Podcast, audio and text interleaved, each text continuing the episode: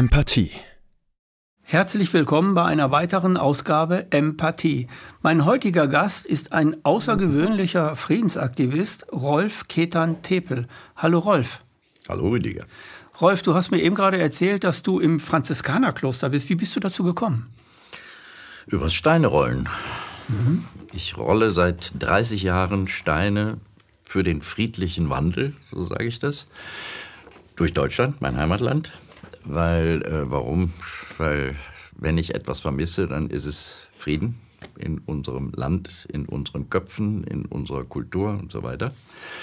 Und äh, seit drei Jahren äh, beschäftigt mich die Mitte, die geografische Mitte Deutschlands vor allen Dingen. Weil ich beabsichtige ja eine Schule, eine Akademie des Friedens zu gründen hier in Deutschland. Und da halte ich eben die geografische Mitte für besonders geeignet und tue mich da um. Die Akademie heißt Weltfried-Akademie. Weltfried-Akademie. Kann man im Internet auch darunter finden. Ne? Genau. Mhm. Englisch World Peace Academy. Mhm. Mhm. Und äh, auf diesen Forschungsexkursionen in der deutschen Mitte, das ist, äh, handelt sich also um den Raum äh, südlich, südöstlich von Kassel, hessisch-thüringische Grenze, also alles, also der hohe Meißner, den äh, rechne ich noch damit dazu. Und da, äh, ähm, ja, da fahre ich rum, da laufe ich rum, da gucke ich rum, da spreche ich mit Menschen. Und auf diesen Wegen äh, ist mir ein Ort bekannt geworden, der schon sehr alt ist, der angeblich auf Bonifatius zurückgeht, nämlich ein Klosterberg namens Hülfensberg. Und dort gibt es heute ein Franziskanerkloster. Noch kann man sagen, weil auch die Franziskaner werden immer weniger. Und da bin ich jetzt seit dem vierten Tag zu Gast und genieße das äh, sehr. Was genießt du denn da? Du die Ruhe oder? Naja, nur so als Wanderer äh, habe ich jetzt so ein Ruhedefizit nicht. Ne? Und mhm. auch als jemand, der den Frieden kultiviert, äh, kann ich, also ich habe schon, ich komme selten in gestresste Situationen. Äh, aber es ist die exponierte Lage dieses Berges äh, dann natürlich auch, also wenn man da oben ankommt, man ist sofort in einem historischen Kontext, weil es ist der, äh, der Hauptpilgerort oder Wallfahrtsort der Eichsfelder Katholiken, die, wenn man sich damit beschäftigt, eine gewisse Berühmtheit haben. Und deren Tradition, wenn ich das richtig recherchiert habe, äh, gemeinsam äh, zu pilgern, also zusammen zu laufen, ja, geht mindestens zurück auf die Pestzeit. Also da gibt es sozusagen alte Versprechen, ne, die bis heute ernst genommen werden und die auch dazu führen, dass dieses Völkchen der Eichsfelder Katholiken einen, bis heute einen ganz besonderen Zusammenhalt pflegen. Weil sie eben dieses, jedes Jahr verschiedene Routen sich vornehmen, um gemeinsam zu gehen. Mhm. Und die, da oben steht dann halt die Hauptwallfahrtskirche und noch verschiedene kleine Kapellen. Und äh, dieses Franziskanerkloster ist hauptsächlich dafür da, eben diesen Ort auch belebt zu halten und gepflegt zu halten. Und die nehmen eben Pilger auf. Ne? Und äh, ich habe da mich angefreundet mit Bruder Augustinus. Das war irgendwie, ja, Sympathie auf den ersten Blick. Mhm. Der, äh, also es begegnet mir selten. Also äh, vielleicht auch gerade noch mal dazu deine Begrifflichkeit Friedensaktivist das ist nicht einer der Begriffe, die ich mhm. äh, äh, selber im Munde führe. Es, äh, also ich, Friedbeauftragter, ja, sowas in der Richtung. Erstens sage ich Fried, nicht Frieden, weil Fried ist das Substantiv, das wir ausschließlich noch im Friedhof wiederfinden. Ja, genau. Wir haben sozusagen den Friede auf die Toten mhm. übertragen, während wir uns im Leben hauptsächlich mit Kriegsdingen beschäftigen. Wir kriegen den Hals nicht voll, wir kriegen die Kinder und so weiter. Das ist, äh, das ist ja schon. Äh, ja, wir betrachten den Frieden äh, oft oder, oder hauptsächlich vielleicht sogar zu 85 Prozent im Kontext von Krieg also der politische Frieden. Mhm. Es gibt ja verschiedene Formen des Friedens. Und der politische Frieden, das ist auch bei den Friedensaktivisten zumeist der Frieden, der sie auf die Straße bringt, wo sie dann ja. demonstrieren, Schilder hochhalten und so ja. weiter. Also äh, grundsätzlich stimme ich auch zu, wenn, wenn ich mich mit Frieden als Verb, Frieden als mhm. Verb kommt von, vom Verb freien abgeleitet. Freien ist das alte Wort für lieben. Also ich bin natürlich, also wenn, ne, also den, den Fried auf die Toten zu übertragen, ist, geht eigentlich überhaupt nicht, weil das ist gar keine Kunst. Wenn man tot ist, dass man dann keinen Mucks mehr macht. Und das ja, ja, nennen wir dann Fried. Das ist aber. Da kommt der Begriff Friedhof auch her, ne? Das ja, ist, genau. Friedwald mhm. heute noch. Mhm. Aber wir haben, wenn wir in, in, bei den Namen gucken, haben wir sehr, sehr viele Namen, die heute sehr selten gebraucht werden, weil wir leben hauptsächlich in Kriegszeiten. Also in Gegen, Krieg ist immer gegeneinander, Fried ist ein Miteinander. Mhm.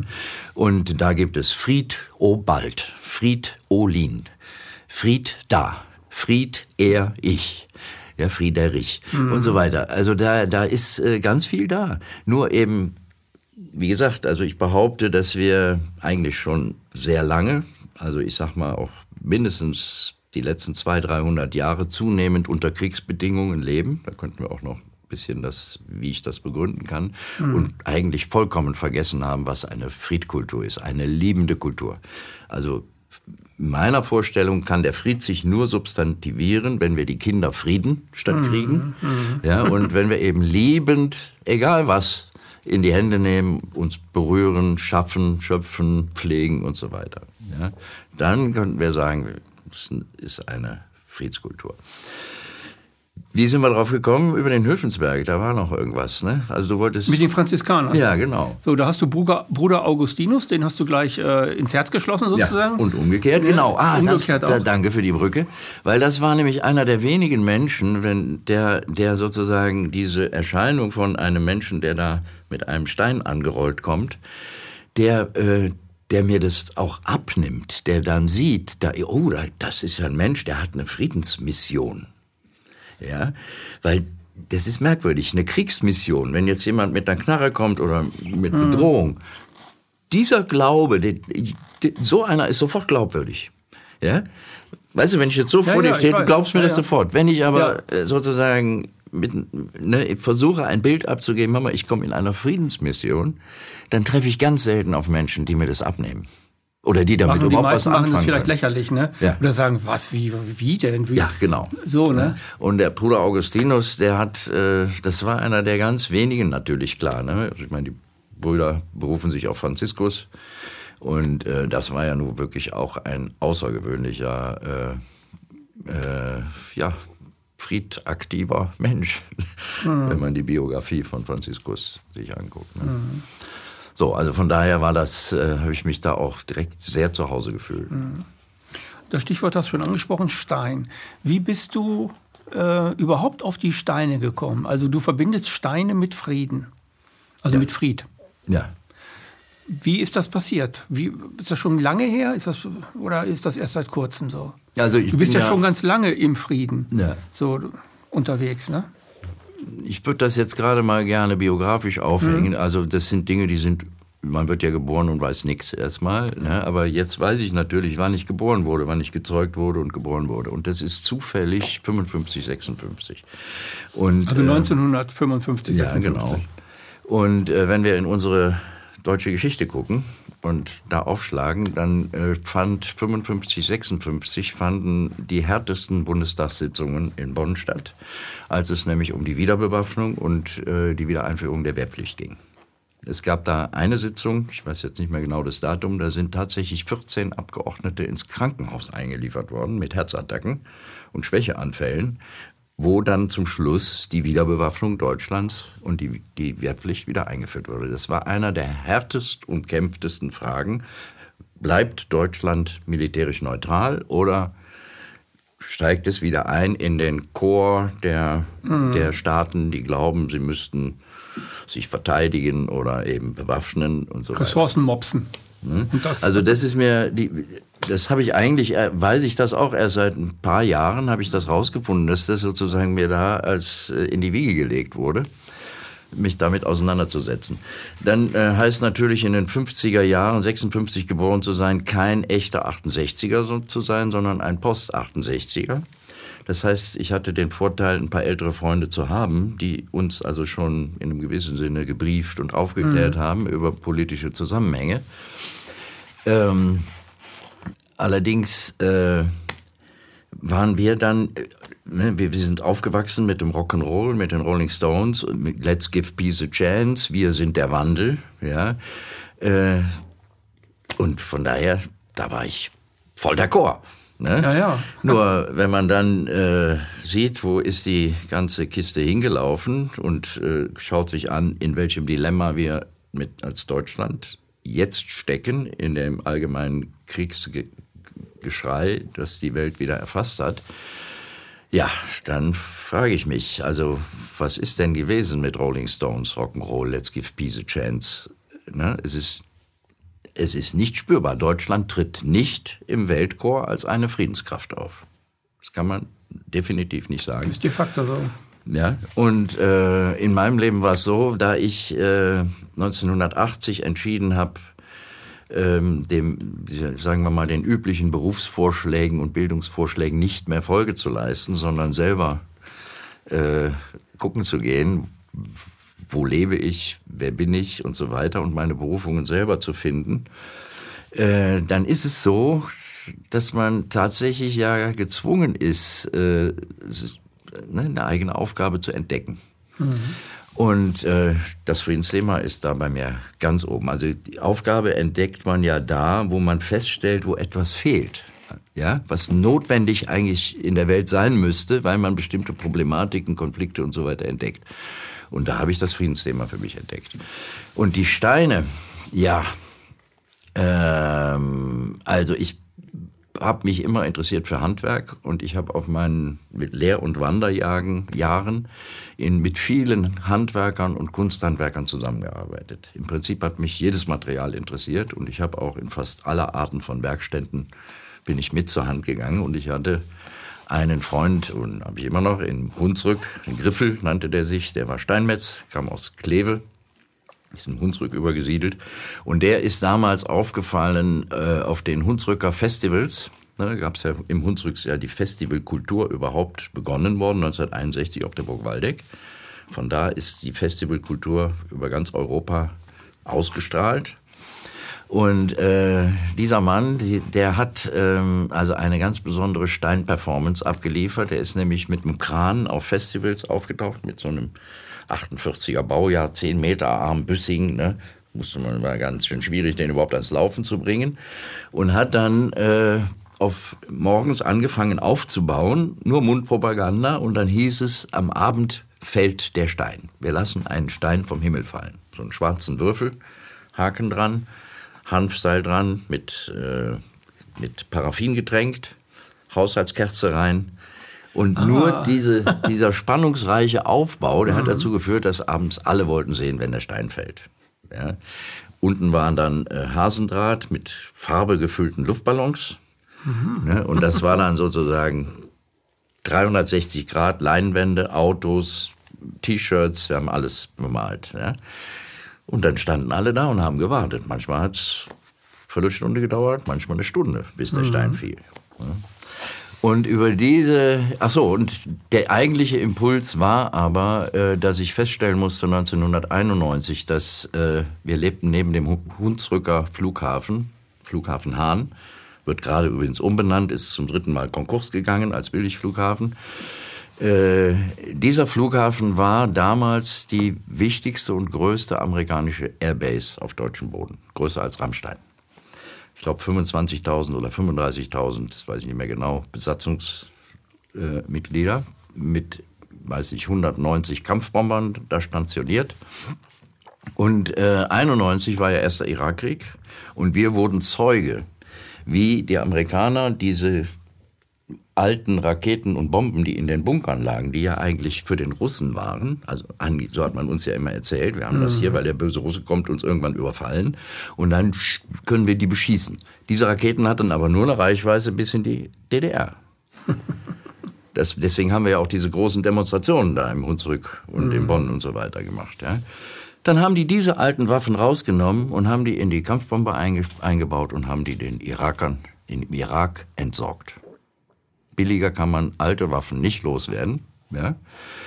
Das passiert übrigens auch gleich, äh, das passiert übrigens auch in der Ukraine. Da ja, sorgt man seine alten Waffen. Aber ich will jetzt nicht den Bogen schlagen, ich will. Genau. Äh, so, und das, und dann, dann musst du dir vorstellen, ich habe da, äh, der Hunsrück war meine Wahlheimat in meinen Wanderjahren, weil da habe ich die geerdetste Bevölkerung, äh, also als ich zurückkam nach Köln nach zwölf mhm. Jahren Wanderschaft, haben sie alle gefragt, du warst doch bestimmt in Indien. Ich sag, nee, mein Indien ist die Eifel und der Hunsrück mein Tibet.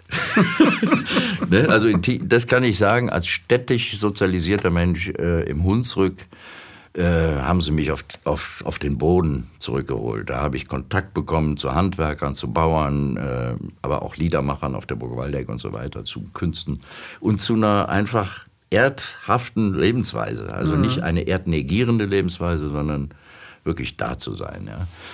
Und und das dann zu erleben, dass also, äh, dass das möglich ist und dass es niemanden interessiert hat, dass also dieses riesen Raketenarsenal da plötzlich einfach über einem anderen Volk ausgegossen wird und wir hier in Deutschland äh, nach 89 völlig desinteressiert an diesen Zusammenhängen, keine Ahnung, mit was sich die Menschen da beschäftigen. Ich habe einfach nach 89 hatte ich plötzlich das Gefühl, man, der, die meisten haben sich innerlich verabschiedet. Die sind irgendwie immer nicht mehr greifbar gewesen. Hyperaktiv, hyperbusy, keine Zeit, immer das ist die Hauptantwort. Ne? Oder aber Billigflieger, weiß ich, es wurde ja, die Welt stand plötzlich offen. Es gab so viel zu tun, aber für diese Fragen hat sich keiner interessiert. Und da habe ich gedacht, das darf nicht wahr sein. Und in diesem Zusammenhang mit dem Künstler, der Steine fallen lässt, habe ich dann gesagt, ich bringe für die Konversion dieser Militärgelände, zum Beispiel Flughafen Hahn, da hatte ich die wir haben den besichtigt. Ich habe gedacht, was, eine ganze Stadt, bezugsfertig. Lass uns hier ein. Auroville in Deutschland bauen, mit Friedensuniversität und so weiter. Ja, also mal eine Friedensstadt statt einer Kriegsstadt in Gang zu setzen. Und dann habe ich in der Recherche über diese Fragen mit diesem Flughafen Hahn, habe ich natürlich, hat mich auch interessiert, wie geht, wie, was passiert denn mit den russischen Truppenübungsplätzen? Und dann bin ich auf dieses Bombodrom gekommen und habe festgestellt, dass damals Kohl und Scharping alles daran gesetzt haben, dieses zehnmal größere Gelände der Russen in einen Bombenabwurfplatz für unsere Bundeswehr und unsere Rüstungsindustrie umzuwandeln und dass sich die mecklenburgische Bevölkerung 24 Jahre gegen diese Pläne wehren musste, bis das vom Tisch war. Ja. Und da habe ich gedacht, dann bringe ich jetzt, weil im Hunsrück das die Hunsrücker sind nicht gefragt worden, weder von Adolf, als der schon die erste Landebahn da gebaut hat, die Hunsrücker Höhenstraße. Die sind nicht gefragt worden, als die Amerikaner diesen riesen Flughafen da gemacht wurden. Und die sind auch letztendlich von der Bundesregierung, also gelinde gesagt, verarscht worden, äh, als es darum ging, was soll aus diesem alten Flug, äh, Flughafen denn mal werden. Also man hat ihnen den Flughafen quasi aufgezwungen, den Billigflughafen, der das jetzt ist. Und äh, ja, und da habe ich gedacht, pff, das muss ich ins Land tragen. Wie kann ich das machen? Ne? Und dann, ich hatte, ach so, mit meinen, auf einem Spaziergang mit meinen beiden Söhnen, da waren die sechs, sieben, ne, mit im Ritteralter, sag ich mal, ne, mit, hatten immer so gerne so ein Schwert in der Hand. Da habe ich mit denen einen Ausflug gemacht auf die Burg Elz. Eine der schönsten Burgen, die wir, die erhalten sind in Deutschland. Und äh, da habe ich im Bach einen runden Stein gefunden. Also wir hatten Rast gemacht an so einem Bach und da lag ein runder Stein, moosbewachsen. Und da dachte ich, dich gibt's doch gar nicht. Und dann habe ich den da rausgefischt und das Wunder blieb erhalten. Da dachte wie, wie, wie kommt so ein Stein zustande? Ja? Und den habe ich mit nach Hause genommen.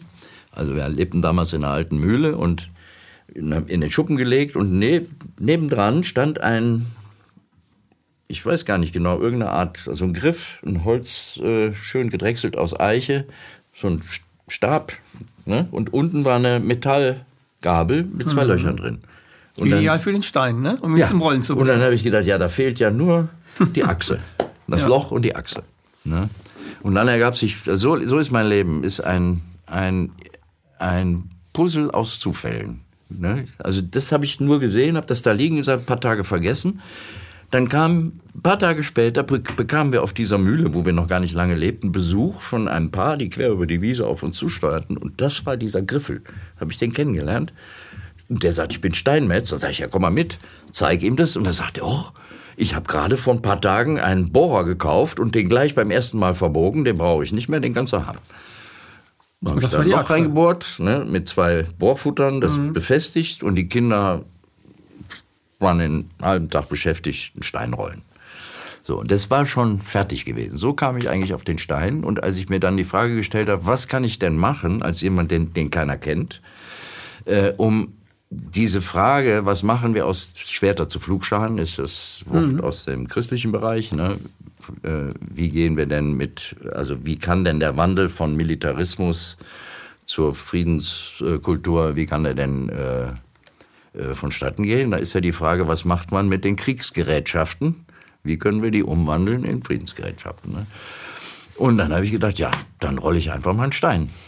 Also Papa war so Rolling Stone. Ne? Und dann habe ich das ein Jahr lang vorbereitet, extra nochmal einen neuen Stein gemacht, ein neues Fahrgestell entwickelt und äh, habe dann äh, an Aschermittwoch 93 äh, vom Trierer Dom, es war mir wichtig, die alte römische Hauptstadt mit, damals war ja 93, 94 waren die letzten Wahlen in Bonn.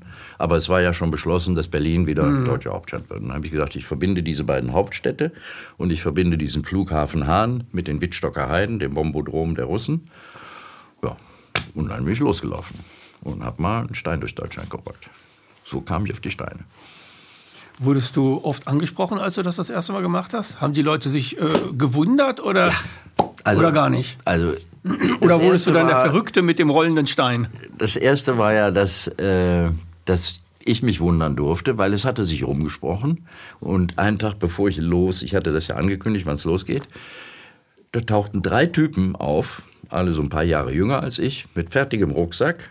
Und ja. zwar unabhängig voneinander. Ne? Die wussten die auch nichts mit. voneinander. Die haben gesagt, was, Steinrollen durch Deutschland, wir sind dabei.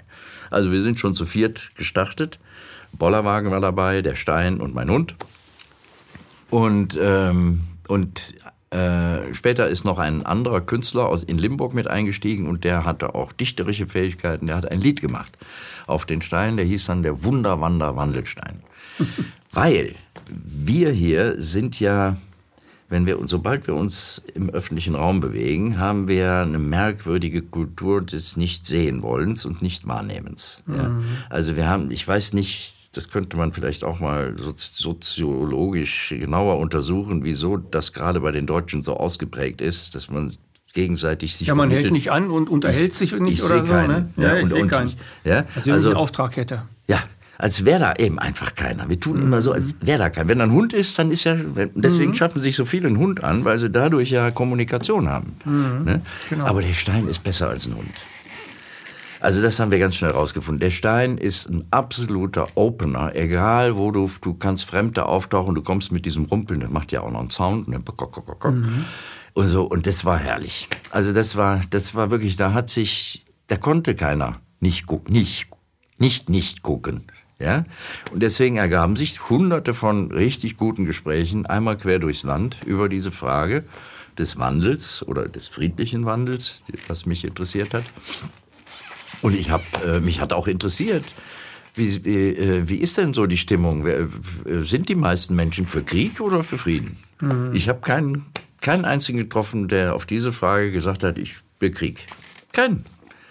Deswegen frage ich mich auch bis heute, wie kann das sein, dass sozusagen unsere Struktur so ist, dass so viel Geld, so viel Energie, so viel Kreativität in die weitere Entwicklung von Kriegsmaßnahmen, Waffen und so weiter geht, während es anscheinend unmöglich ist, irgendwie Energien zu sammeln, um hm. mal friedensaktiv zu werden. Also ich habe den ganzen Kopf voll mit, mhm. mit Dingen. Also zum Beispiel, guck mal, wir haben, wie viele Kriegsfahrzeuge haben wir entwickelt in den letzten 120 Jahren mit unserer Ingenieurskunst? Was für eine Riesenpalette. Mhm. Wie sehen denn Friedensfahrzeuge aus? Hat mal jemand drüber nachgedacht? Gibt es da irgendwo eine Entwicklungswerkstatt? ja, die man dahin schickt, wo hinschicken kann, wo Konflikte auftauchen. Was könnten die denn können? Wie sehen die aus? Ja? Also sowas würde ich mir wünschen. Friedensspiele im Kindergarten. Ja. Gibt Friedensunterricht in der Schule. Ja. Also nicht nur so ein, so ein kleines Fach mal. Ne? Ja. Also es fällt einem ja viel ein, wenn man, für den, wenn man für den Frieden ist, fällt einem viel ein mit der Zeit. Man braucht dafür ein bisschen ein paar Jahre, ähm, aber da fällt einem viel ein. Und äh, was du sagst mit diesen Fahrzeugen und so. Wir haben eine unglaubliche Technik für den Krieg entwickelt. Und heute haben wir die Technik gegen den Menschen, also diese, der Transhumanismus hat den Menschen da irgendwie, dann wollen die den in den Computer hineinschicken mit Chips vollsülzen und ich weiß nicht was. Ne? Also immer eigentlich, eigentlich findet, findet die Technik immer nur gegen den Menschen, gegen die Natur, gegen das Lebendige, gegen das Leben, äh, findet sie ganz schnell an, kann man auch Kasse mitmachen, kann man Geld mitmachen. Und das Problem ist, mit dem Frieden kann man ja kein Geld machen, weil da, wo der Friede ist, der braucht ja gar kein Geld. Also wenn wirklicher Friede da ist, der braucht vieles zumindest nicht, was, was mit Geld zusammenhängt. Ja. Weil die Leute würden ja untereinander sich auch helfen. Also ich habe neulich einen Film, einen Beitrag gesehen, der ging 20 Minuten, über die Amish People in Amerika. Amish, ja. Hast du auch gesehen? Nee, aber Vor kurzem äh, habe hab ich den gesehen. Ja. Und da sind die Jugend, äh, junge Leute von den Amish People in die Großstadt gegangen äh, das dürfen die einmal in ihrem Leben, damit sie sich wirklich aussuchen können, was sie wirklich wollen. Und die waren alle, alle durch die Bank entsetzt, wie das Leben da bei denen läuft. Und die waren alle froh und glücklich, dass die wieder zu Hause waren bei den Amish People. Das kann sich jemand, der hier groß wird, in meinetwegen Großstadt Berlin oder so, kann sich das überhaupt nicht vorstellen, dass das zufriedener oder glücklicher machen könnte, als dieses Ganze, was man hier so erlebt. Ne? Mhm. Die waren fast am Heulen, als sie erlebt haben, wie die auch getanzt haben. So tanzen die? Wieso tanzen die so? Mhm. Also es war ganz irre, also ein toller Beitrag. Ja. Um, da, um, um mal wieder, das war eigentlich war das so eine Art ähm, Indigenisierung. Wir sind ja auch in, wir sind ja selber auch indigen. Also Klar. in der Natur eingebundene. Wesen gewesen. Ja. Ne? Haben das nur als unsere Kultur, haben wir, sind wir dagegen mhm. gekommen und so. Aber das kann man ja wieder erwecken. Und das sieht man in dem Film mit den Amish People ganz deutlich. Mhm. Ja, äh, ich habe letztens auch noch ein Video gesehen, äh, da haben die Amish People eine Scheune versetzt mhm. ein ganzes Haus mhm. zusammen einfach von hier nach da tragen. Ja, wenn man, wenn diese Fähigkeit des Miteinanders ist, wir, du, so, so sind alle alten Steinbauten, Tempelanlagen, sind alle letztendlich in einer Art kollektiven Tanz entwickelt. Ich glaube da nicht an diese Sklaver, Sklavengeschichte da in Ägypten und so, das ist alles Unsinn. Das war Zusammenarbeit. Es gibt jemanden, der hat auch herausgefunden, wie die Leute auf den Osterinseln diese riesigen Steinklötze von den Bergen runter bis zur Küste gebracht haben. Die haben die getanzt mit Seilen. Die waren, ne, sie hatten unten so einen Fuß und dann hatten die so einen rhythmischen Tanz und dann sind die, die haben dann den Weg geebnet und dann konntest du diese riesen Steinklötze sozusagen so tanzend nach unten die sind quasi, quasi nach unten geschwommen. Ja. Sozusagen, wenn man die Wellen so sieht. Ne? Das ist ja so eine Art Schwimmen. Ja, ja, ja. Ähm, lass noch mal gerade, äh, mir fällt gerade mhm. Joschka Fischer ein, weil du mich gefragt hast, wie ich auf Steine gekommen bin. Ne? Mhm. Also wir hatten ja diesen Außenminister, der ja Deutschland so hervorragend wieder in aktives Kriegskriegerei äh, gestürzt hat. Der ist als junger Mann ja auch aufgefallen, weil er sich mit Steinen beschäftigt hat. Hat er einen auf den Kopf gekriegt? Nee, Stein? der ist aufgefallen als Steinewerfer. Ja, ja, ja, genau, ja, ne? klar, gegen die Polizei. So, und ja, und ja. da, da, wenn wir uns jetzt mal Palästina, Israel, also was da Steine werfen für ein, ne, Stein, Steine werfen ist vielleicht die erste Waffe, die wir. Äh, Wer ohne Sünde ist, wer für den ersten Stein. Ja. Also so zumindest übermittelt in der Bibel. Steinigung und Steinigung. so weiter. Ne? Also noch vor Pfeil und Bogen und Schwert war wahrscheinlich spielte der, der Stein eben in dem im Krieg und Verletzungskultus mhm. äh, eine wesentliche Rolle. Ne? Und äh, ich muss sagen, ich bin über diese ich bin bis heute, mich macht das Steinrollen richtig, das, das schüttet Glückshormone aus bei mir. Ja? Also vielleicht, ich lade dich ein, roll mal mit mir ein Stück so ein Stein, weil ich mal von einmal nur von, von hier nach da. Demnächst habe ich vom Hülfensberg, von den Franziskanern, rolle ich einen Stein bis Mühlhausen. Mhm. Ne, das ist eine Tagesreise. Dann darfst du das gerne mal erleben, was dann passiert. Der Stein ist ja, es gibt ja auch eine Steinkultur. Also es gibt zum Beispiel, das hat nie aufgehört, immer wieder Generationen, die sich vor allem mit Bergkristallen und Heil, Heilsteine und so weiter. Also der Stein ist eigentlich, hat eigentlich eine tiefe Verbundenheit mit unserer Spezies. Von, von klein auf bis, bis groß. Ja. Ähm, auch Berge haben das. Berge, mhm. das war äh, Berge, Trolle und Echo und Magie und, und so weiter. Das wird den Steinen ja auch eingesagt. Dann gibt es den, was weiß ich, Solipsismus, der halt, halt, halt denkt, äh, Steine haben auch ein Gedächtnis oder Steine haben ein Bewusstsein und so. Das, äh, das kann die Wissenschaft belächeln, aber innerhalb der, ja, Spiritualität oder so hat das eine Bedeutung, hat das eine Bewandtnis. Ne? Also der Stein ist eigentlich nicht wegzudenken äh, aus der Kultur der Menschen. Im Grunde nicht. Also sind die wir, Knochen wir der Erde. Ja, sind die Knochen der Erde. Gutes, es ist äh, unsere Grundlage. Ja? ja. Also äh, es ist unser Gedächtnis. Alles, was uns überliefert wird, ist, bleibt im Stein am meisten erhalten. Ja? ja die alten Schriften. Stein der ne? Weisen. Ja. Und so weiter. Also das ist... Äh, also wenn ich das Steinbewusstsein, ja, das ist äh, im Stein sind alle Mineralien drin. Ach, was mich inspirieren Steine und also wirklich ohne Ende. Und also meine Frau auch. Immer. Es geht kein Spaziergang, ja. den ich mit meiner Frau mache, wo sie nicht irgendeinen Stein aufhebt ja. und äh, den behalten will. Mhm. Das ist immer, also ist immer so. Ne?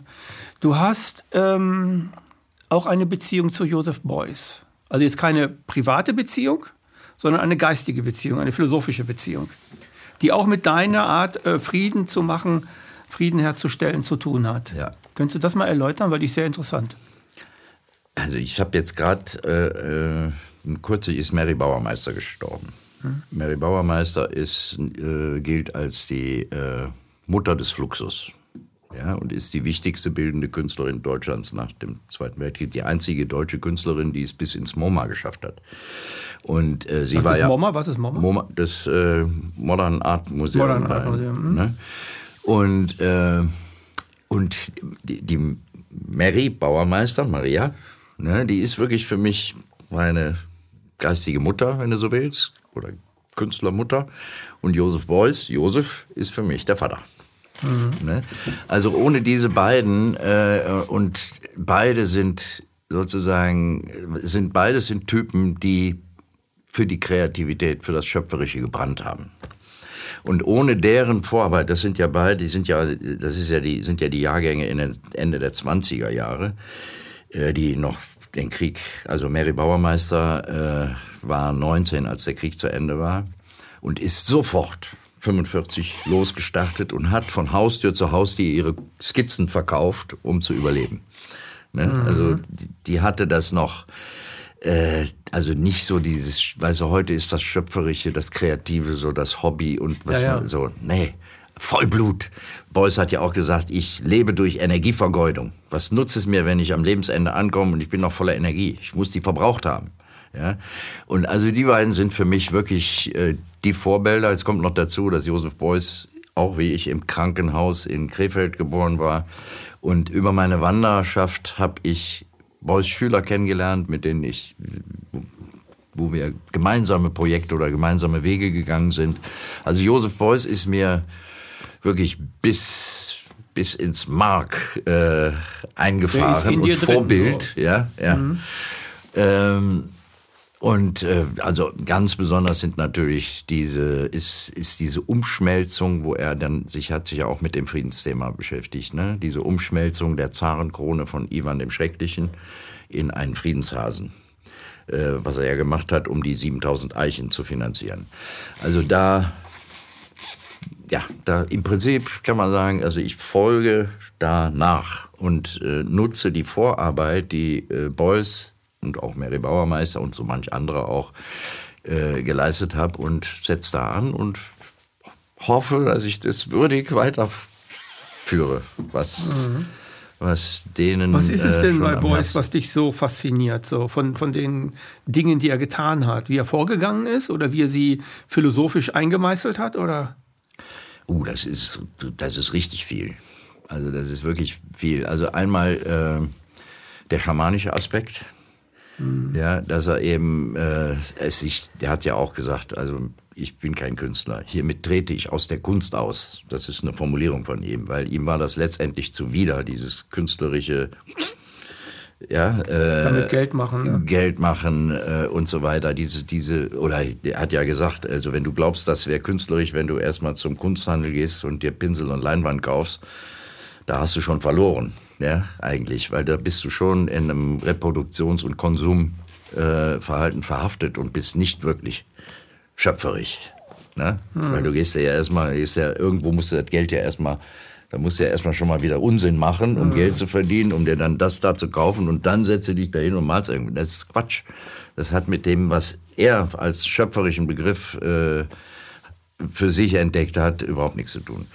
Das Zweite, wofür ich wirklich den Hut ziehe, ja, das ist, dass er der einzige Lehrer war im Nachkriegsdeutschland, als der Staat eingegriffen hat über den Numerus Clausus in das Verhältnis zwischen Lehrer und Schüler, Professor und Student, ja, war er der einzige in ganz Deutschland, der sozusagen rigoros gesagt hat, und zwar bis zu seiner Kündigung, das hat seine Kündigung äh, gebracht, dass er gesagt hat, ich lasse den Staat hier nicht einmischen. Wenn du jetzt ein Student bist und du hast nur eine 3,5 und darfst plötzlich bei mir nicht studieren, ne, ich nehme die, die sagen, die wollen mit mir studieren und ich sage auch, ja, die sind bei mir Student, aber da kann nicht der Staat dazwischen plötzlich kommen und kann sagen, ja, den darfst du nicht nehmen. Mhm. Und da hat er sich äh, gegen gewehrt und äh, das muss ich sagen, äh, rechne ich ihm ganz hoch an, weil er und wie gesagt, also er wurde dann ja auch systemisch ausgeschlossen. Ihm wurde die Professur, Professur gekündigt. Mhm. Und er hatte ja dann äh, eigene Räume, die man nicht kündigen konnte und hat in den Räumen dann eine eigene Universität gegründet, die Freie Internationale Universität und einfach 300 Studenten aufgenommen. So, also das sind Dinge, die gefallen mir außerordentlich. Ist die Friedakademie daran angeknüpft sozusagen? Also, ja. Du willst ja mit der Friedakademie ähnliches machen. Räumlichkeiten und dann einfach eine Uni gründen quasi. Im Prinzip ja. Ne? Genau. Ja.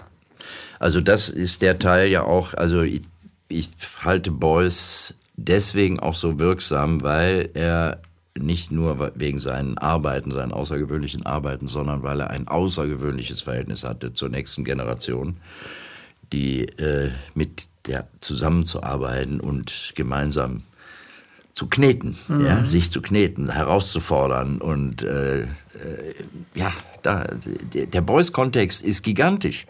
Also der Einfluss von Joseph Beuys in der ganzen Welt, wenn, das wäre eines meiner Wünsche, wenn uns das gelingen würde, sozusagen den Beuys-Kontext von all denen, die sich über diese Begriffe soziale Plastik äh, und wir sind alle Künstler und äh, dieses Bewusstsein, dass wir, was er ja wieder wachrufen wollte, dass egal mit was, wie wir einatmen und ausatmen, gestaltet schon die Welt.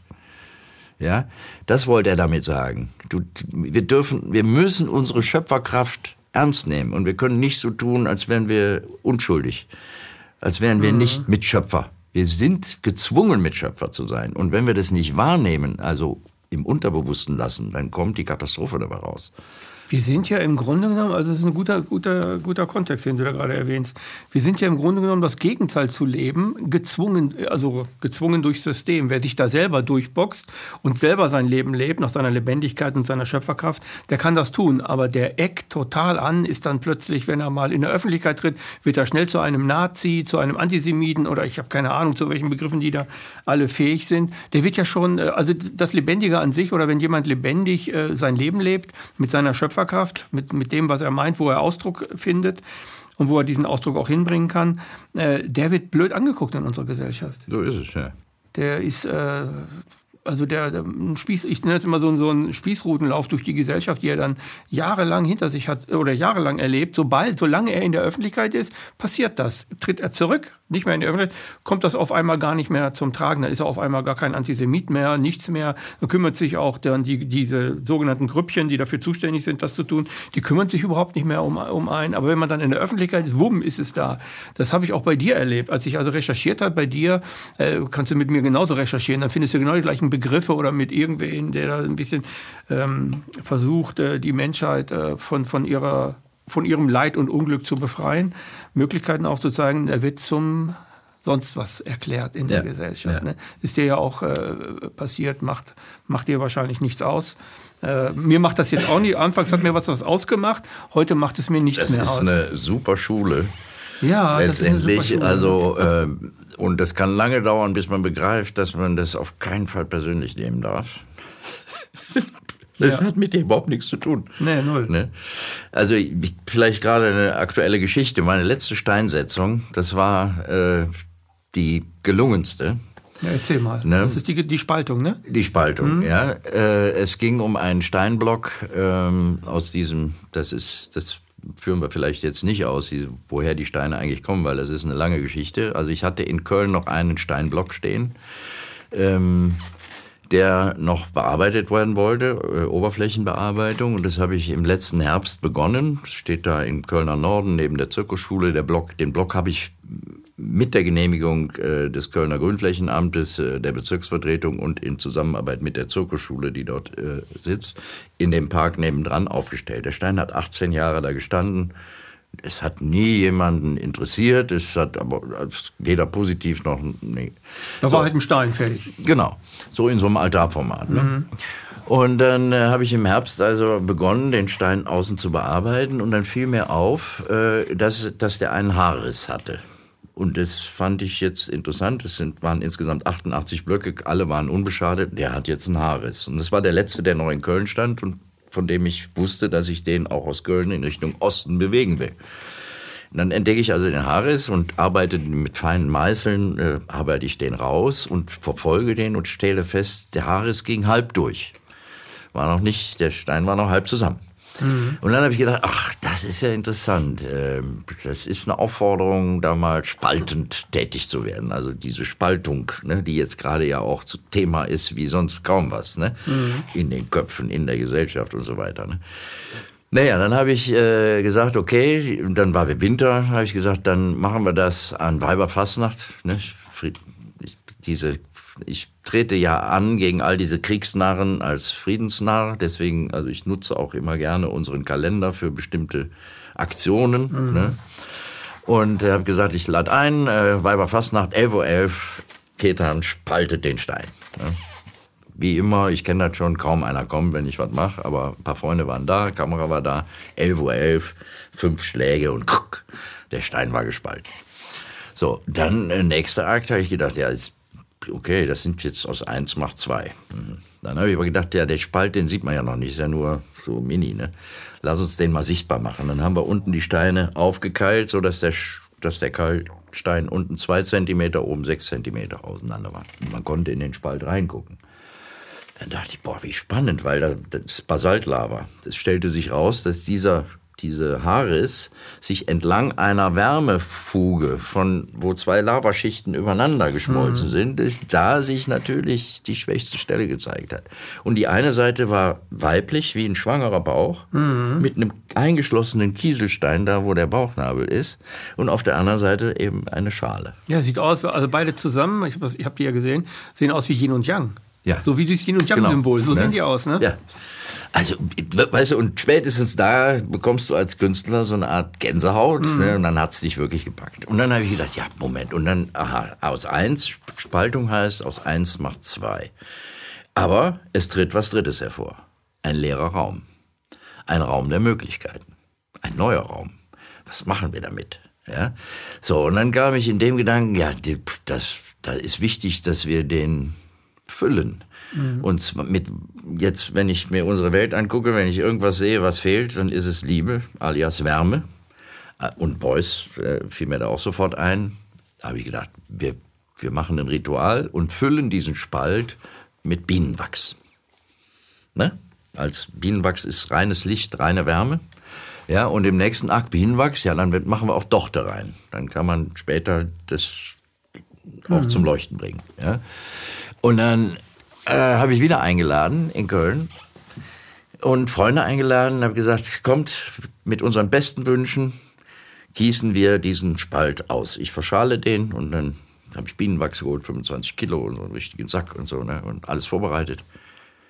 Du glaubst es nicht, was passiert ist. Ich habe das, mache das, ich, alle meine Sachen poste ich tagebuchartig auf Facebook seit 20 Jahren. Das kann man bedauern oder nicht, aber es ist 20 Jahre Biografie, tagebuchmäßig abgelegt. Hm. Jeder, der wissen will, was macht der Typ, kann bei mir nachgucken. Ich bin ein offenes Buch.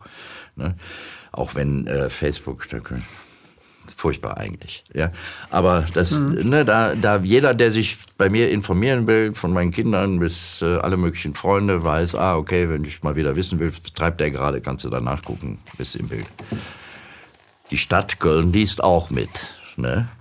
Was passiert? Ich krieg zwei Tage vor Karfreitag, ich habe gesagt, Karfreitag machen wir das, kriege ich einen Anruf von der Stadtverwaltung Köln, also hier, hier Grünflächenamt Köln, Abteilung Gefahrenabwehr. Du hast mir das geschickt, ne? sind doch diese PDFs oder diese Schriftstücke, die du mir geschickt hast. Das ne? kann sein, ja. Mhm. Also, obwohl da ist ja jetzt noch, das hat ja noch eine Fortsetzung jetzt mit der Stadt mhm. äh, Manfred. Das, äh, also das muss man nicht mal. Ich wusste nicht, dass ein Grünflächenamt eine Gefahrenabwehr hat. Also auf jeden Fall die Sekretärin fängt an und sagt, ja, das wäre gefährlich, Gefährdung der öffentlichen Sicherheit und Ordnung, weil da würden Kinder würden in den Spalt ihren Arm reinstecken und den sich dann brechen. Äh, ich, dann, dann wollte ich anfangen, dann wollte sie aber nicht mit mir reden, weil es wäre eigentlich Chefsache. Ich, sie sollte mir nur übermitteln, dass ich an Gründonnerstag im 13. Stock vom Grünflächenamt erwartet werde und dass man dann das mit mir da klärt. Ja, ich sag, okay. Ich komme da an, drei Leute vom Grünflächenamt, die mich da erwarten. Und die mir auch noch sagen, sie hätten zwei Stunden Zeit. Ich sag, zwei Stunden Zeit. Du musst dir den Park mal angucken, wie vermüllt der ist. Da wird kein Laub aufgeräumt, nix. Aber die haben dann Zeit für jemanden, der da vorher den Park, den Müll aufgeräumt hat, laubgerecht hat, der da eine ganze Zirkusarena mit deren Genehmigung vor 18 Jahren gebaut hat um, um mir zu erzählen, dass eigentlich wollten sie nur, dass das verboten ist. Das, mhm. Wir haben so viel Unsinn geredet, ich habe gar nicht kapiert, was sie von mir wollen. Nach einer Stunde habe ich gesagt, ah, jetzt, ich verstehe, ihr wollt, dass das nicht stattfindet. Dann haben sie gesagt, kein Problem. Ich weiß einen viel besseren Ort in der Mitte von Deutschland. Ja, ich mache den Stein nur reisefertig. Ich lasse das. Ich komme am Freitag dahin. Was muss ich sehen? Da ist jemand da gewesen. Ich kann nur vermuten, dass es die Stadtverwaltung war und hat den Spalt mit Beton ausgegossen. Und dann hat der Beton nicht gereicht und dann ist jetzt noch mal jemand gekommen und hat den Rest mit Bauschaum aufgefüllt, damit sich da kein Kind den Arm bricht, anscheinend. Also wir den Stein schön auseinander, alles wieder abgeklopft, reisefertig gemacht und dann sind wir mit dem Stein in die Mitte Deutschlands. Weil da habe ich einen Grenzübergang gefunden, mhm. Der mir es wirklich angetan hat. Ja, also du musst auch wissen, meine Familie kommt aus Potsdam und Krefeld. Also ist auch in meiner Familie ist es eine Teilungsgeschichte. Ja. So, und dann finde ich auf meinen Wanderungen vor drei Jahren, kurz vor diesem Kloster, was ja schon in Thüringen ist, ein, den ehemaligen Grenzübergang auf einer, einer ganz kleinen Straße. Und da steht eine Kapelle als Dankeschön für die Wiedervereinigung. Und zwar von diesen Eichsfelder Katholiken. Mhm. Die haben nach 89 ne, haben die aus ganz Deutschland, und da sind wir wieder bei Beuys, soziale Plastik, Steine zusammengetragen, um für die Einheit einen Dankbarkeitsort zu schaffen. Und das hat mich sehr berührt, muss ich sagen, weil wenn mich irgendwas schmerzt an unserer Wiedervereinigung, dass wir daraus bis heute nichts gemacht haben. Ja, und mhm. auch eben keine ganzheitlichen Friedenswünsche mal in die Welt äh, senden oder so. Aber doch dann einen Ort zu finden, wo es ein paar Leute gemacht haben, hat mich sehr berührt. Und, das, und da gibt es dann auch noch so ein Kreuz von den Hülfensberger, äh, von den Eiswerder Katholiken. Und, äh, und da gab es auf der Wiese, ist natürlich so ein kleiner Parkplatz, dass man da anhalten kann, und da gab es auf der Wiese einen kreisrundes, gepflasterten Platz. Zweieinhalb Meter Durchmesser. Also wie so ein Podest, nur wo was gezeigt werden will. Aber da war nichts. Also habe ich gedacht, der gespaltene Stein auf diesem Grenzpunkt mitten in Deutschland, mitten auf diesem, äh, in der Mitte dieser Grenzlinie, da nochmal das Thema Spaltung zu, zu äh, thematisieren. Ja, also gesagt, getan. Meine Frau hat das finanziert, Auto gemietet, Anhänger gemietet, vier von diesen Wächtern mit eingepackt, den Stein aufgeladen, dahin gefahren, abgeladen, aufgebaut. Wir haben am, am nächsten, einen Tag vor orthodoxen Osterfest war das, samstags aufgebaut, sonntags dahingesetzt, geguckt, was passiert. Hör mal, das ist eingeschlagen wie eine Bombe. Die, Ju die Jugend, die Dorfjugend, da fährt sonst kein, kaum ein Auto, zehn Autos am Tag, auf diesem kleinen Sträßchen, ja. Die Dorfjugend hat nachts noch diese Wächter entdeckt, auf Instagram gepostet. Schon am Sonntag kamen die Autos da hochgefahren, alle sind ausgestiegen und wir waren drei Stunden im Gespräch und sind danach zum Kaffee nach Thüringen eingeladen worden, uns wieder aufwärmen und so. Wir sind glücklich nach Hause gekommen. Ich habe gesagt, das ist die beste Steinsetzung, die mir mit meinen Steinen bisher gelungen ist. Ne? Und dann bekomme ich am Montagnachmittag, ich wollte am Dienstag wieder hin und mit dem Werkzeug die Steine weiter bearbeiten, brauchte ich nicht mehr hinfahren, weil dann ist eine Küsterin aus Wanfried ist so ausgerastet, die hat also in fünf Zeitungen wurde das veröffentlicht, von Schändung von Kirchengrund gesprochen, hat den Bürgermeister um Amtshilfe gebeten, der hat ohne Rücksprache mit mir sofort ins gleiche Horn getutet und hat davon gesprochen, das wäre eine illegale Müllablagerung und hat sein Bauamt, das, man kann auf seiner Facebook-Seite sehen, wie er rumjammert, dass das Bauamt so überlastet ist und, und die Arbeiten nicht schafft. Und dann schickt er vier Arbeiter mit einem, mit einem Praktikanten, einem LKW und einem Bagger da oben hoch und das alles abräumen. Da war die Sache schon wieder tot. Also so ist der, und jetzt musst du dir vorstellen, mein Großvater war Küster, Kantor, äh, äh, Geigenlehrer, Organist, sein Leben lang. Ich selber war zwei Jahre Küster in der Kirche. Also das so, du glaubst es nicht, was, was das war eine meiner ästhetischsten Arbeiten, die ich im öffentlichen Raum vollzogen habe. Die, wir haben so genau geguckt, dass wir erstens die Wiese nicht kaputt fahren, dass wir die Wächter so stationieren, dass all diese kleinen Kreuze und was da alle Bänke und Sichtachsen, dass da nichts gestört wird. Der Stein stand so weit auseinander, dass man durch den Spalt durchgehen ja. konnte. Im mhm. Hintergrund das Bild der äh, dieser Erinnerungstafel für die Autofahrer. Hier war die deutsche Teilung. Super Perspektiven. Und dann geht eine Küsterin, die doch was verstehen müsste von sakraler Anordnung, geht hin und spricht von einer Schändung. Also ich kann ja gar nicht sagen, ey, es, ich könnte in Tränen ausbrechen über diesen Mangel an Sachverständnis. Also es ist umgekehrt. Mir fällt jetzt Annalena Baerbock ein, ich weiß nicht warum. ja, es ist unfassbar. Ja. ja? Boah. Naja, aber ich, äh, ich erlebe das ja auch, dass die, dass die Gesellschaft, ähm, ja, wie ich das, ich, vielleicht finde ich da auch gar kein Wort für. Ähm, also es ist ja Thema geworden für die neue Politik und für die neue Kultur, dass man das Deutsche aus den Deutschen austreiben sollte. Und ähm, die meinen damit natürlich äh, die faschistische Vergangenheit. Aber die faschistische Vergangenheit ist, ähm, ich bin großzügig und sage 33 bis 45. Also die richtig faschistische Vergangenheit, äh, ja gut, die ist vielleicht sogar noch länger, ne? Ist, ist egal. So, aber es wird immer nur über diese, über diese kleine Zeitepoche geredet, aber nicht über die anderen Hunderte von Jahren, der, die es gebraucht hat, um dann und so weiter. Also die deutsche Kultur, die deutsche Geschichte, die deutsche Spiritualität, die, die deutsche Naturliebe, die deutsche Schöpf, Schöpfungsliteratur und so weiter. die, Kant, die deutschen Mystiker, ja. Böhme, ja. Äh, Eckhart und ja. wie sie alle heißen. Also das wird total ausgeklammert und das waren, das waren Weltgeister. Ja. Also so und, und jedes Land hat Weltgeister hervorgebracht, aber darüber wird überhaupt nicht mehr geredet. Mhm. Aber diese Kultur ist in vielen Deutschen noch drin. Viele lesen das von Kindesbeinen an und sind fasziniert und finden dann ihre Wege anhand von, jetzt sage ich einfach mal Meister Eckert oder so, mhm. und, und, und machen dann irgendetwas äh, Größeres. Aber das wird von dieser jetzigen Generation äh, überhaupt nicht als das gesehen, was das ist, sondern sie ordnen es ein in, äh, ist das meine politische Linie? Nein. Dann muss das ein Rechter sein? Ja. Ja. So irgendwie. Also jetzt vielleicht äh, mache ich das ein bisschen platt, aber nee, irgendwie so, so, kommt das es mir vor. Es wird nicht mehr verstanden und ich denke ja. immer, was wäre ein, ähm, ein Alexander von Humboldt, ein Schiller, ein Goethe, äh, was wären die heute? Oder ein, ein Eichendorff? Oder mhm. so. Was wären die heute, wenn die ihre, ihre Texte bringen würden? Wären das plötzlich Nazis oder was? Und ähm, das ist, also wir sind heute mit einer Entkultisierung oder Entschöpferisierung oder also die wollen das Deutsche austreiben, meinen damit den Faschismus, aber sie wissen überhaupt nicht, äh, was noch alles in der deutschen Kultur ist.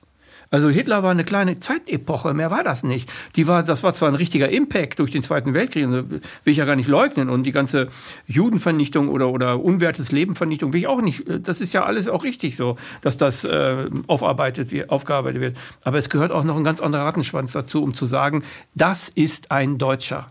Mhm. Oder das ist deutsche Kultur. Mhm. Oder das ist deutsches Brauchtum. Ja. Also deutsches Brauchtum ist nicht Hitler. Das hat mit deutschem Brauchtum nicht viel zu tun. Ja. Das war eine Entartung des Brauchtums. Das wird aber äh, von denen nicht so gesehen. Mhm. Und wir werden heute oder Leute, die, die mit ihrer Schöpferenergie umgehen und damit etwas machen, die werden heute von dieser Kultur, von dieser Generation äh, angeguckt wie, ähm, ja, wie Marsmenschen. Bei diesem Wort Deutsch, äh, ich finde, da, da gibt es zwei Wörter, die da, die man da so, ne, das eine geht in Richtung Deutlicht, also diese besondere Fähigkeit der Analyse auch oder der, ja, die, die Welt zu beschreiben, der Begriffe. Wir haben so eine tolle Sprache. Das Lichtdeuten, Deutlichten, ja. Mhm. Und das ist die eine Seite. Und die andere Seite ist Täuschen. ne? Und das ist das, was meines Erachtens äh, seit dem Zweiten Weltkrieg hauptsächlich kultiviert wird, ist äh, die Selbsttäuschung und die Täuschung anderer. Also äh, das, was für mich das Gegenteil ist von den eigentlichen Tugenden, die mit dem, die für mich mit dem Deut, Deutschsein einhergehen, dem Deutlichtsein. Ja, so. Also da und ich meine, aber alles, was mal irgendwie unten war, kann auch wieder erweckt werden. Also mhm. in dem Sinne, ich gehöre nicht zu denen, die die Hoffnung aufgeben. Ich habe sogar den Eindruck, äh, dass wir jetzt seitdem dieser Offenbarungsvirus äh, äh, in, in, über uns hergefallen ist, dass da ich erlebe, ich meine, ne, jetzt sind es sind jetzt, dass ich mit den Steinen in der Öffentlichkeit bin, habe ich gerade 30-jähriges Jubiläum gefeiert, mhm. 30 Jahre Steine rollen, also 30 Jahre Präsenz im öffentlichen Raum. Und da stelle ich tatsächlich seit Corona einen, äh, einen, eine interessante Veränderung fest. Also wenn ich vorher beklagt habe, dass seit 89 äh, sozusagen mir die Begegnung mit dem Menschen plötzlich abhanden gekommen ist, weil der Mensch mit keine Zeit, Tunnelblick, mhm. äh, ne, man erfährt, ach, der ist schon wieder in Urlaub, keine Ahnung, was alles, tausend Gründe, aber nicht da sein.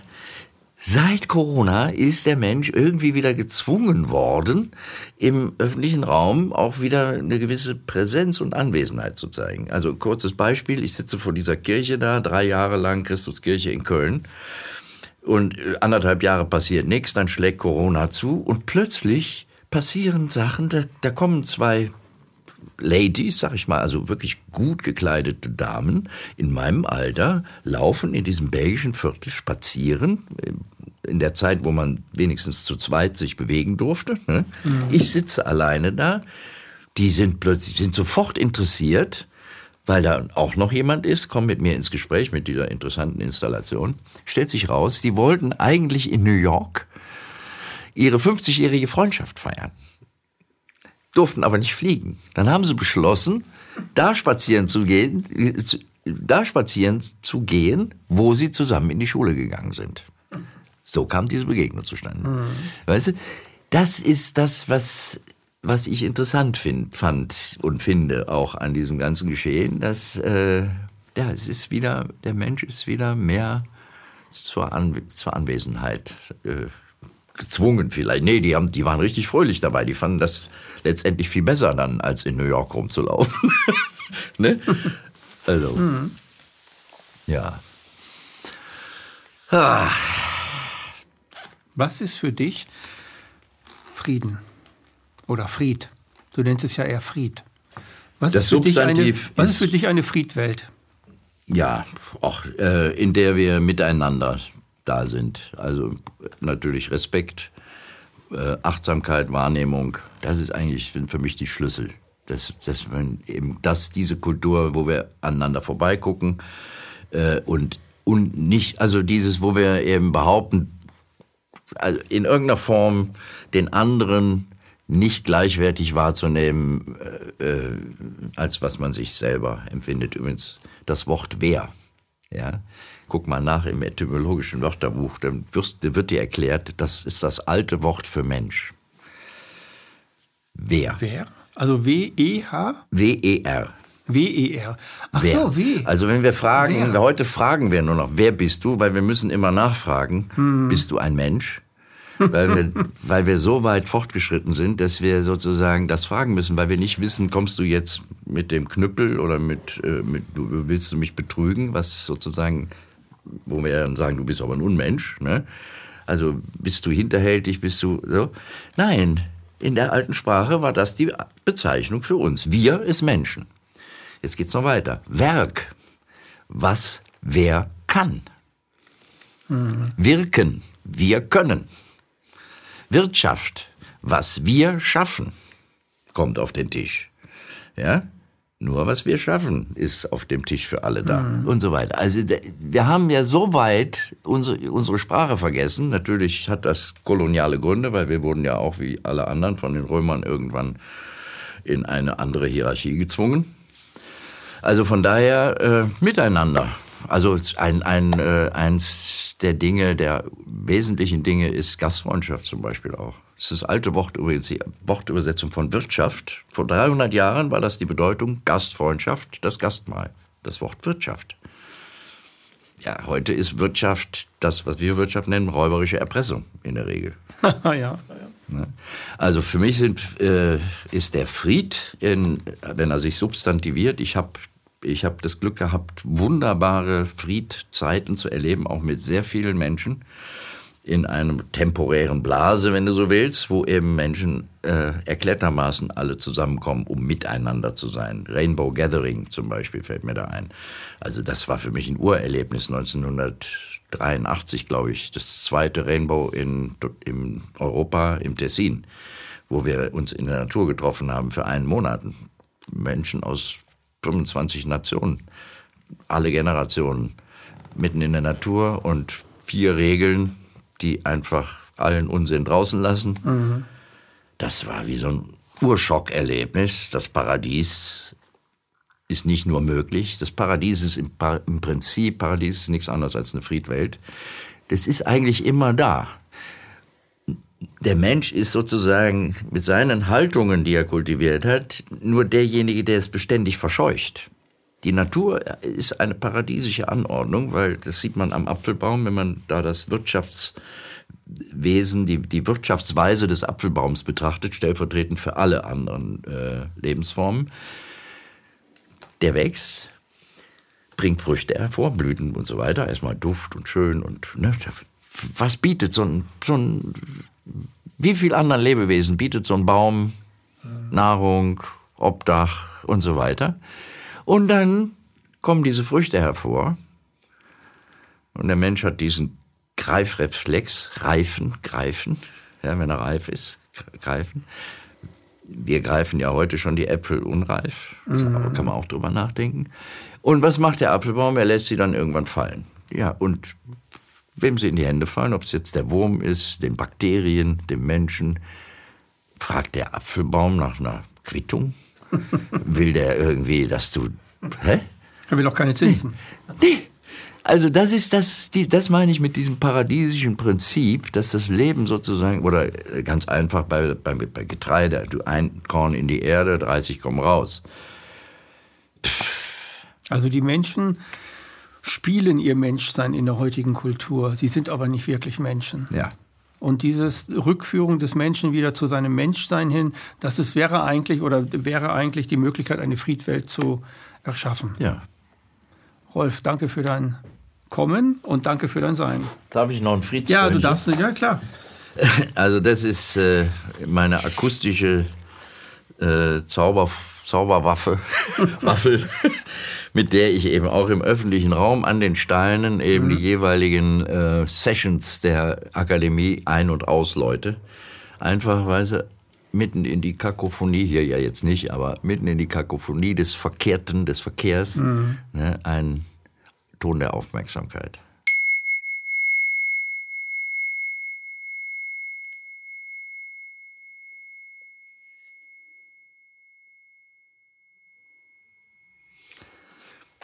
Ich danke sehr für dieses Gespräch. ich danke für dein Kommen. Das war eine weitere Ausgabe Empathie heute mit Rolf Ketan Tepel.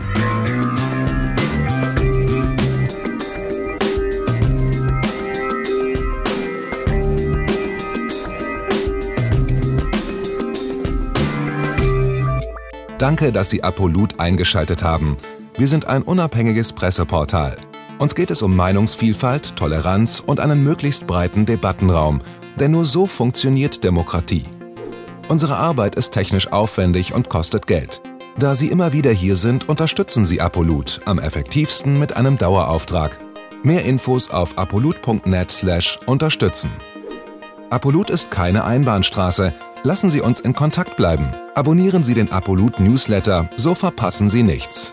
Registrieren Sie sich auf apolut.net/newsletter. Natürlich gibt es Apolut auch als App. Einfach auf apolut.net/app runterladen und mobil auf dem Laufenden bleiben. Apolut. Das denke ich auch.